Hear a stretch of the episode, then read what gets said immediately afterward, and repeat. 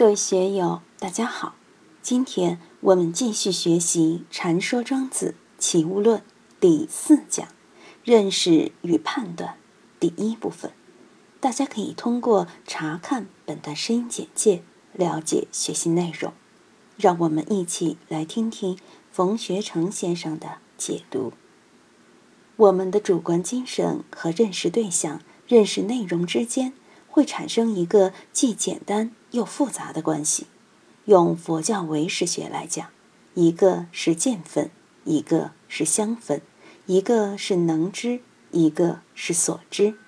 能知和所知这些内容互相穿插交织在一起，就千差万别，浩然无穷。就像后面讲的，一与言为二，二与一为三，自此以往。巧力不能得，整个现象世界，整个精神世界，就进入了无穷无尽的状态之中。但无论我们的精神世界，我们精神世界的内容，乃至于客观世界及其内容，都逃不出认识和被认识的这层关系。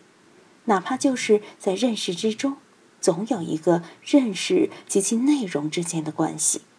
庄子这里说。以指喻以指之非指，不若以非指喻以指之非指也。我们经常说悖论，这里也是一个悖论。为什么这样说？指即指，就是一种指谓，意有所指嘛。你指向什么？你的宗旨如何？都是有相应内涵的。以指喻指之非指，我们针对一个对象，对这个对象进行一些说明。对象和对象的说明之间，却未必是一回事。我们知道糖是甜的，但甜的这个感觉是糖吗？我现在看见了一个人，这个人是我眼睛感觉的那个形象吗？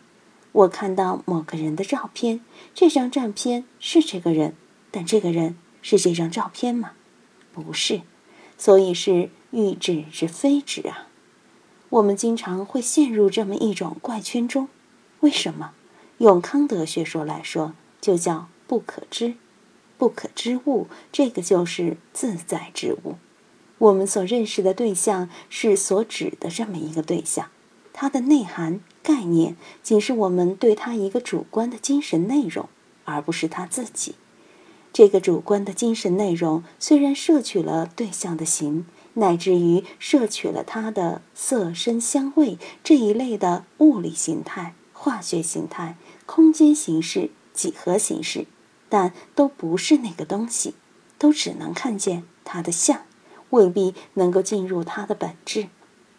黑格尔说：“概念就是本质。”现代物理学、现代自然科学对很多东西都有非常准确的判断，能够基于这种判断对外部事物进行改造、进行组装。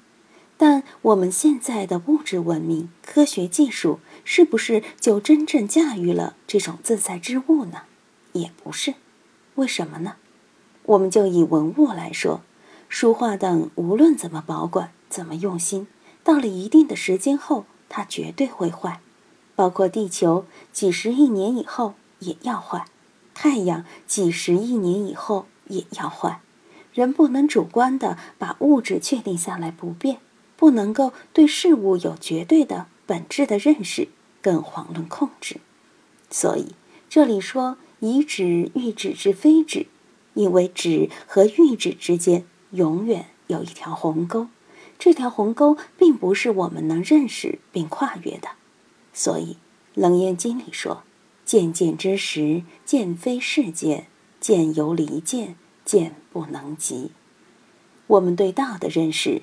对我们精神的认识，对我们真如自信的认识，哪怕你认识到了，的确悟了，也是你第六识的悟，会立刻转化为你的精神内容，变成所知的内容。菩提自信成了你所知的内容，那就不是菩提自信了。所以，见见之识，你所得到的那个见非是见。不是你的精神本身，不是你真如自信的本身，见由离见，你认识了内容和精神本身，真如自信仍然不是一回事。所以，见不能及。要通过这个意识形态的分别思量，见到真如自信是不可能的。所以禅宗强调的是离心意识参。如果我们参禅用的是心意识的这么一种感觉，想用这种方法去参悟，去获得真如自信、自证真如自信，是没法走通的。现在佛学界明显有这种现象。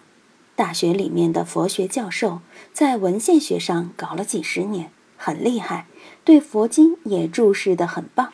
但是到寺院里面去跟出家人讲经，人家就听不进去。出家人认为你讲的是两回事。出家人修行不是在知识上，不是在名相上去玩，他是立足于自己的身心性命去搞的。你谈知识那一套，文献那一套。哪怕是在佛教经典上这样弄那样弄，都有点隔靴搔痒的感觉，所以出家人对此并不喜欢。尽管对这些学者很尊敬，但总是有一层隔阂。《起物论》里的这些话，尽管很简单，但是也比较含糊。很多人都没有把庄子指这个道理说清楚。以指欲指之非指，我们谈一个是。一个非，一个是肯定判断，一个是否定判断。非指，不若以非指欲指之非指也。在中观学说里，这个是决定键，是不能动摇的原则。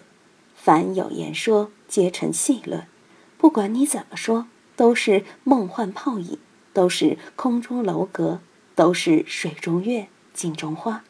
不论你是以指喻指也好。以非指喻指也好，都是这样的，因为非指已经站在彻底否定的态度中了。中观和禅宗都说离四句绝百非。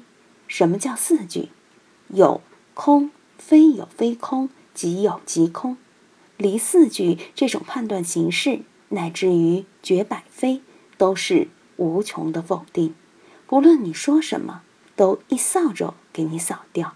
彻底的否定，绝对不见理，只破不立就是绝百非，百非就是非指，以非指喻指之非指，因为指就是建立，就是要确定，要确认一个东西，要说明一个东西。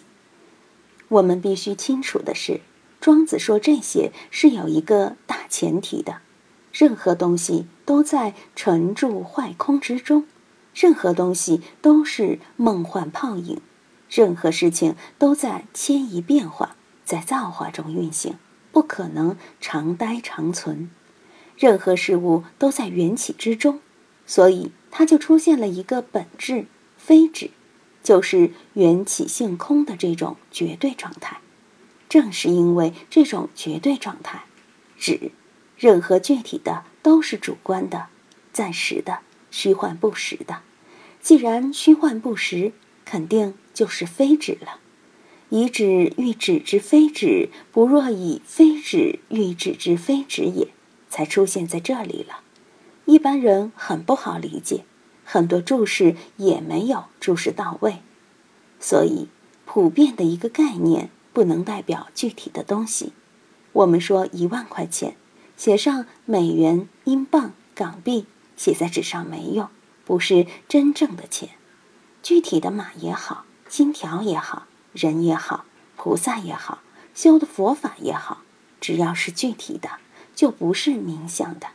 比量的不是限量的。后面说以马喻马之非马，不热以非马喻马之非马也，也在讨论比量和限量、普遍和个体之间的关系。从哲学上来说。普遍性不等于个体性，但是个体性又包含在普遍性之中。庄子的这种语法不知弄晕了多少人，但人类思维的精细严密性也是通过这样的折腾而得到了磨砺。在这样的磨砺过程中，有的人迷糊了，有的人成功了，还有人悟道了。你们对以指喻指之非指，不若以非指喻指之非指。又有何高见呢？今天就读到这里，欢迎大家在评论中分享所思所得。我是万万，我在成都龙江书院为您读书。